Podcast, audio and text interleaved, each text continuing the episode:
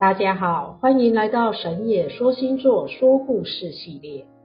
人生中需要努力才能有收获，但努力却又不一定能有成果，也因此产生了人生的苦闷。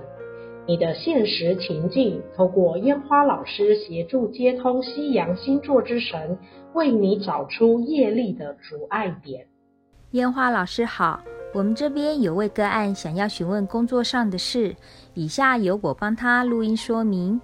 老师您好，我在毕业后曾经从事家电配送及到府安装的服务工作，之后在公务单位担任派遣人员，后来有幸考上国家考试，承办工程业务这一类的工作。只是觉得自己不太适合这种利害关系复杂的工作，就申请离职了。我也去考了国营事业的考试，不过当时发生一些事情，一气之下没有去报到。接着我又去跑船，还当过水手。不过这些工作都是为了存钱而已，没有办法做一辈子。我尝试过了许多工作，到现在都还很迷惘。不知道自己到底应该做哪一行。我现在在考虑搭配新南向政策发展传统产业，一方面去增广见闻，二方面借由离乡外出改变自己的生活圈，也是看看是否有机会遇到自己的良缘。请问老师，这个决定是否合适，或者有其他建议？谢谢。你好，我是烟花老师。听完你所叙述的种种。感觉你真的是很努力，要把工作做好，也想娶个良缘回家组成家庭。这个状况涉及了工作运势，还有婚姻如何？我们来请木星主神宙斯来替你解惑。宙斯说：查看了你的前世，前世的你是个怀有志向、努力向上的人，但是。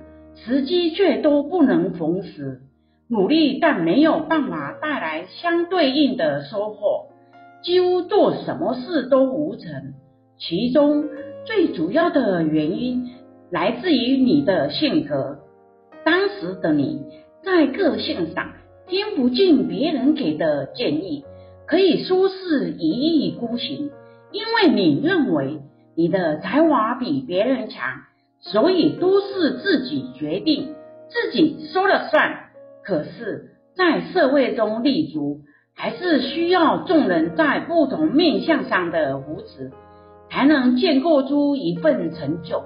前世的你，就因为自傲，所以得罪了很多人，也因此造成自己没有什么成就的一生。当时的你是在优渥的环境中生长。长辈对你也很纵容。那时的家族长辈是因为对属下的奴役，才带来了家族的富有，但是却没有赏识的心胸，造成了属下对你们家族的怨恨。这些属下为了生存，都是不得不忍气吞声，在受尽欺凌之下，继续为你的家族工作。所以。你的前世长辈家族气运并没有积下福德，也因此影响了你这世的命数与运气。这一世的你虽然聪明也很上进，但是个性上也是属于比较孤傲的性格，所以你总有一种一切靠自己就可以的心情，而且脾气上也很容易冲动。才会一再失去好的机会。你的人生中最好的机遇，就是必须要在大机构里工作，才能有好的发展，并且才能彻底切断往事业力造成的重复体验。但是却又被你的意气用事，没有去报到，而错失扭转人生的机会。目前的你。想要离乡远行到外地去工作，宙斯进一步查看了你外出工作的运势。宙斯说，这样的决定将会充满惊险，而且恐怕会招惹来许多的是非。这还是跟你的冲动个性有关。如果你没有办法克制自己性格，又不接受大机构的磨练，你的人生就只能是一个接着一个的祸端，逞一时之勇，永远是得不偿失。更恐怖的是逆年三世。每个人都有自己的弱点，在社会大环境中，尽快的磨掉你的弱点，而不是坚持自己的性格弱点，那就能够朝向你的愿景前进。